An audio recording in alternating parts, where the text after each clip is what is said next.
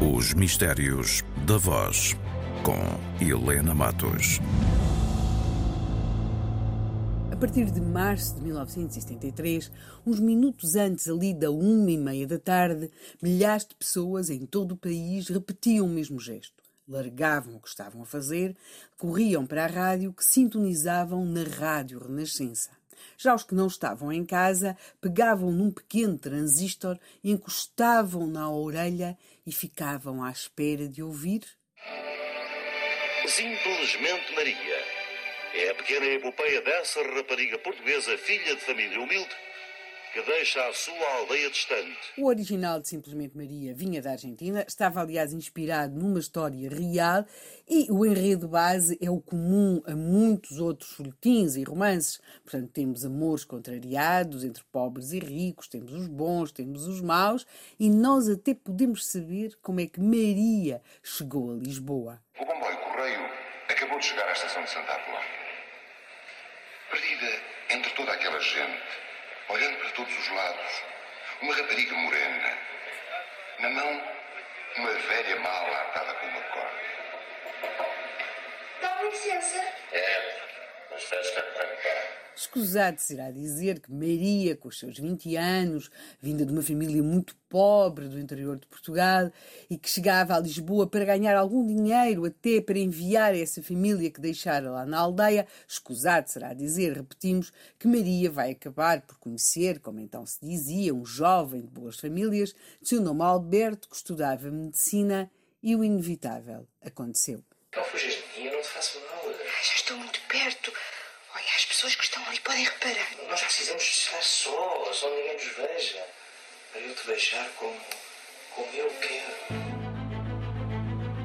Mas se é certo que nenhum folhetim radiofónico vivia sem fazer, se quisermos, apelo àquela sedução da voz, a verdade é que simplesmente Maria tinha um outro mistério em torno da voz. Se quisermos, fez mesmo dos mistérios da voz um dos seus fatores de grande fascínio. A verdade é que ninguém sabia, nem podia saber, quem é que dava voz a Maria e também aos, aos, outros personagens desta história, como era o caso de Alberto, seu namorado, da sua patroa, das suas amigas, como era Teresa.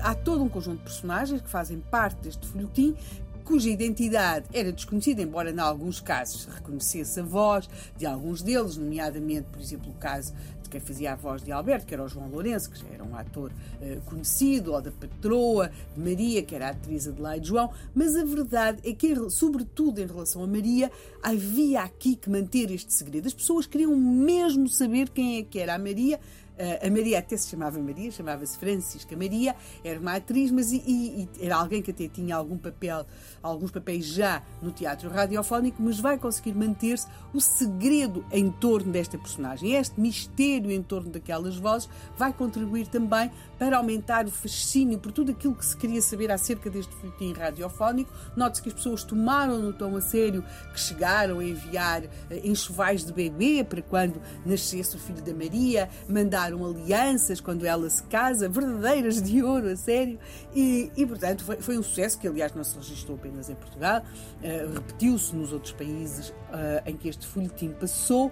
E aqui temos um momento em torno, porque é isso que aqui nos interessa, destes mistérios da voz, estava previsto haver uma grande, se quisermos, uma grande gala uma grande festa, uma grande celebração, em que tudo isso ia ser revelado, ia ser mesmo a apoteose do Simplesmente Maria, o momento em que as pessoas iam conhecer quem é que tinha estado por trás daquelas vozes, viria até a protagonista original da Argentina, a verdadeira, aquela em cuja vida se tinha inspirado todo este folhetim, mas a verdade, e aqui convém recuarmos ao princípio desta nossa conversa, deste nosso programa, nós dissemos que o folhetim começou em março de 1973, teve mais de 200 episódios, ou seja, já passámos o 25 de Abril.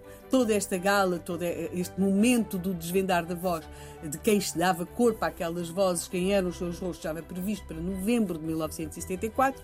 Em novembro de 1974, digamos que o país já tinha muito mais com que se preocupar, embora tivesse continuado a seguir a vida de Maria, mas também, digamos, tinha na realidade outros factos muito importantes para seguir, não necessariamente como um folhetim, e a verdade é que essa gala já não aconteceu e simplesmente Maria acabou eh, quando chegou ao fim, como todos os outros folhetins radiofónicos, embora tenha ficado na nossa memória como um dos mais marcantes e aquele que conseguiu mobilizar uma boa parte de Portugal quando se ouvia Simplesmente Maria.